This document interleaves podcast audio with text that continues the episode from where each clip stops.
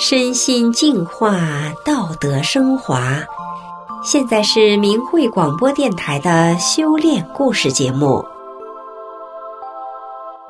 听众朋友，您好，我是雪莉。今天要跟您分享的故事是：让村书记头疼的悍妇走向新生。在辽宁一个偏远的农村，曾经有一个还不满周岁的女婴，全身抽动，口吐白沫。他的妈妈把一捆谷草抱进屋里，就等着这孩子断气后，用草把它裹上扔出去。这一幕已经反复出现了多次，每一次他的妈妈都感觉他活不了了，但是每一次他都活了下来。谁知这个九死一生、灿若不堪的女婴长大了之后，竟然成了全村谁也不敢惹的最彪悍的女人。谁也没有想到的是。后来呀，他的命运再次被改写了。现在的他，成了村里人最信任、尊重的贴心人。下面就让我们走入他的传奇人生，听听他的故事吧。我家住在辽宁，是一个普通的农村妇女，就叫我李秀珍吧。妈妈告诉我呀，我从小就多灾多难。不满一周岁的时候，我就得了抽风病，就是医生说的小儿癫痫。每一次发病都抽得很厉害，勉强活到了一周岁。我又得了一种传染病，叫黑热病，每天都需要打针。我家在农村，离县城远，看病不方便。母亲就想自己给我打针，在医生的嘱咐下，母亲真的学会了。自己给我打针，两年后，出乎人们意料的是，我的病竟然好了。听村里的婶子大妈们说，全村有八九个孩子得了黑热病，其他孩子都死了，只有我活下来了。到了五周岁的时候，我又得了咳喘病，并且留下了病根儿。可以说呀，我从小到大没有不得病的时候，常年离不开药。成了个药篓子，每天在病痛中苦熬着。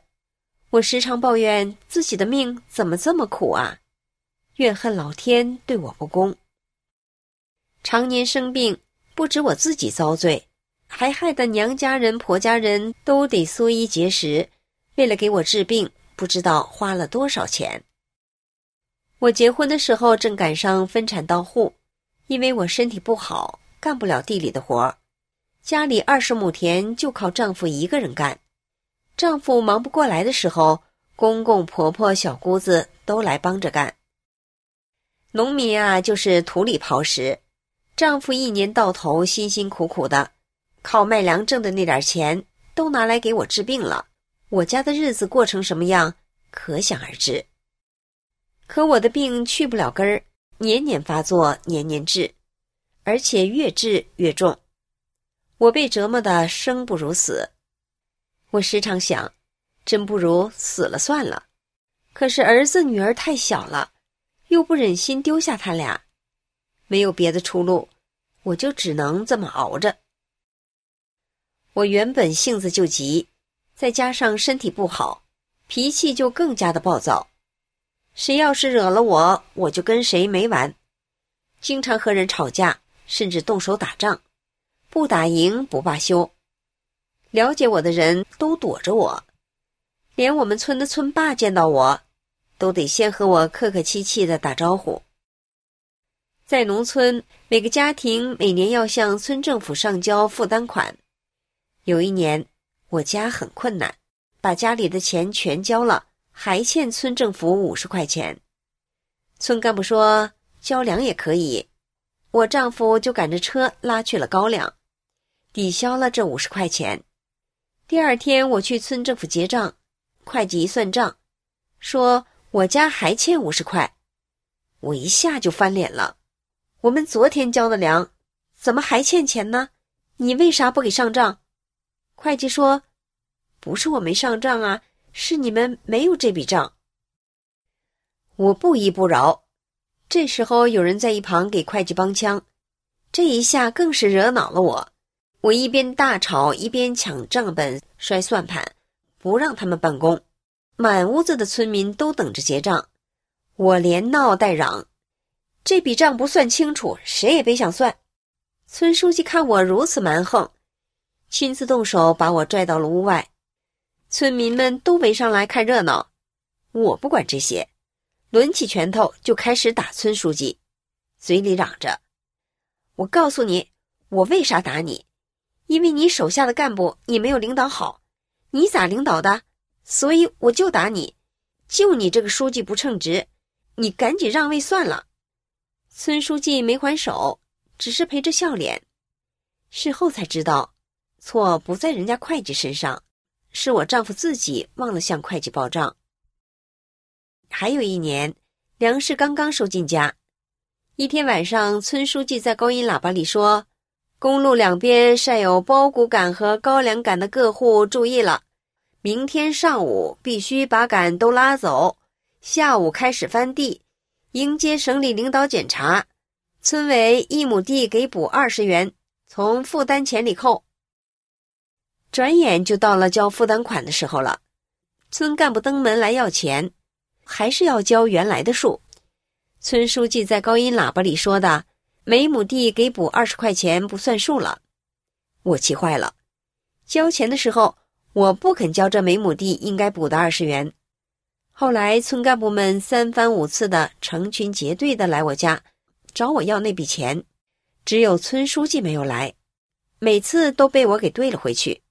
这笔钱我给，但是你们官小，你们回去告诉书记。让他亲自来取，我必须把钱亲手交给他。可是村书记一直没有来，最终这笔钱不了了之。那个时候，我觉得自己很能耐，了不起。虽然我是普通老百姓，可是你村书记也得让我三分呢。有人对我说：“你要是男人呐，就去闯江湖，打遍天下无敌手。”因为我好斗。原本病病歪歪的身体受到了很大的伤害，不到四十岁我就瘫在炕上了。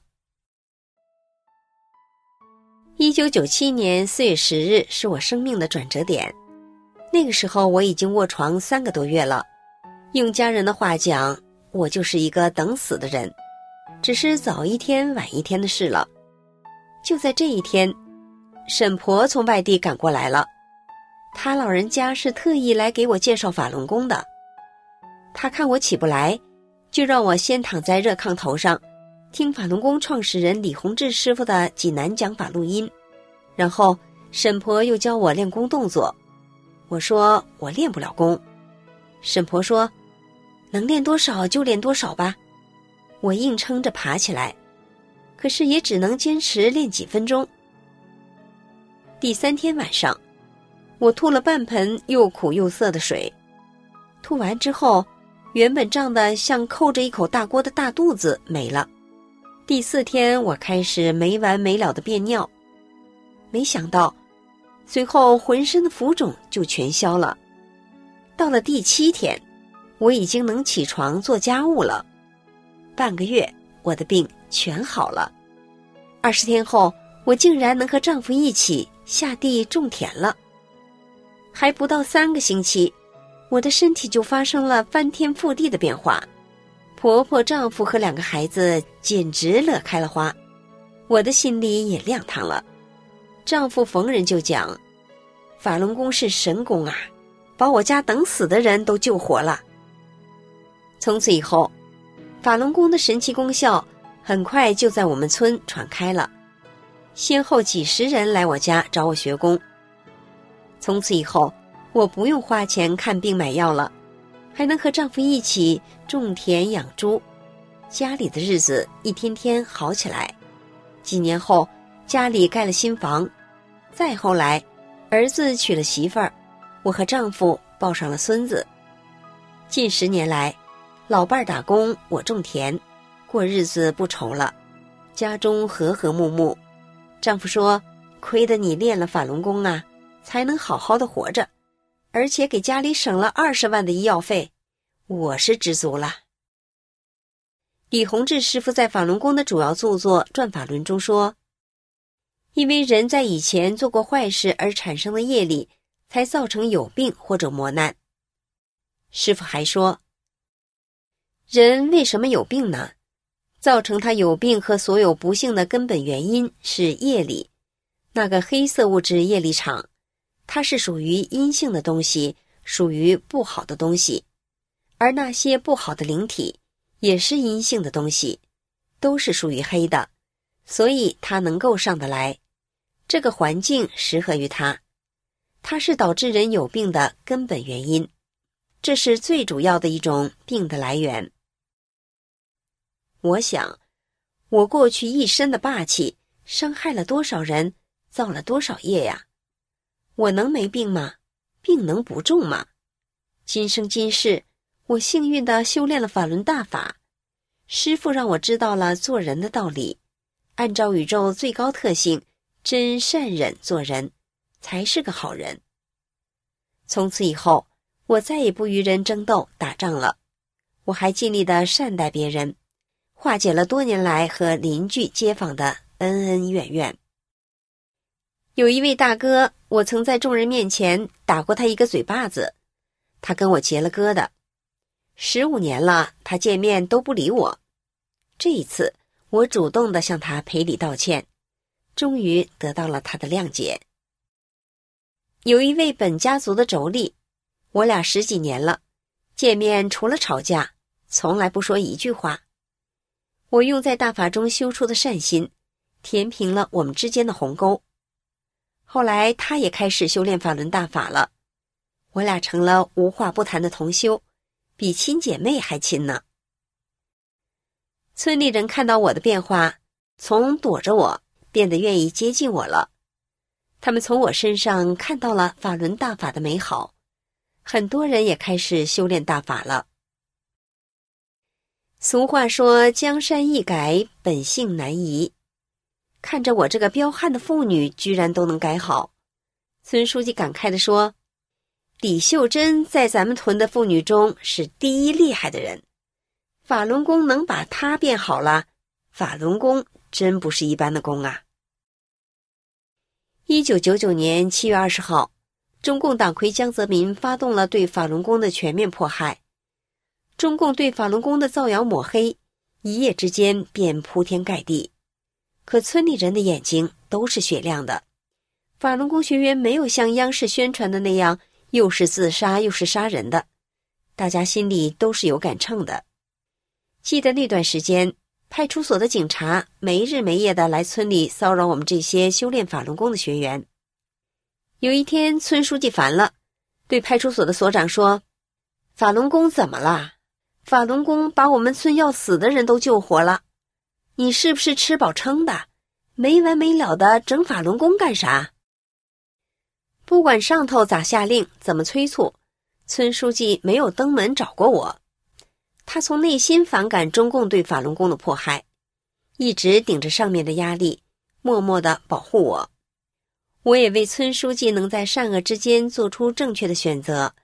让善良的人性战胜无义的党性而感到欣慰。村书记退休之后，他的儿媳把他和他的老伴儿撵走了，老两口搬进了村里的一所破房子。我知道之后，就去看望他们，安慰他们说：“等你儿媳消消气，我去给你们说和说和。”在这之前，已经有六个人去说和了。去的人全被村书记的儿媳给顶走了。有人听说我也准备去说和，就劝我说：“去也白去，还得被顶出来。”我想，法轮大法是佛法，村书记一家都知道法轮大法好，善待大法弟子，一定会得到神佛的保佑，会有福报的。他们会有一个和睦的家的。我决定用大法师傅教给我们的。真善忍的法理，唤醒村书记儿媳的良知，使她能够改变自己，做个好儿媳。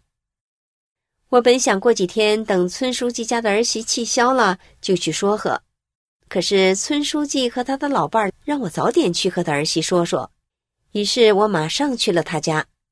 我和村书记的儿媳谈了三个多小时，他没有顶我，但是也没有表态接回公婆。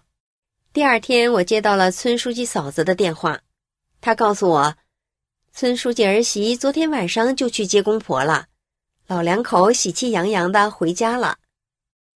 事后，村书记儿媳对我说：“婶儿啊，你和我说完之后，我躺在床上翻来覆去的一直想你的那些话，想来想去，觉得婶儿练法轮功说的有道理啊，都是为了我好。”我明白过来之后，再也不能等了。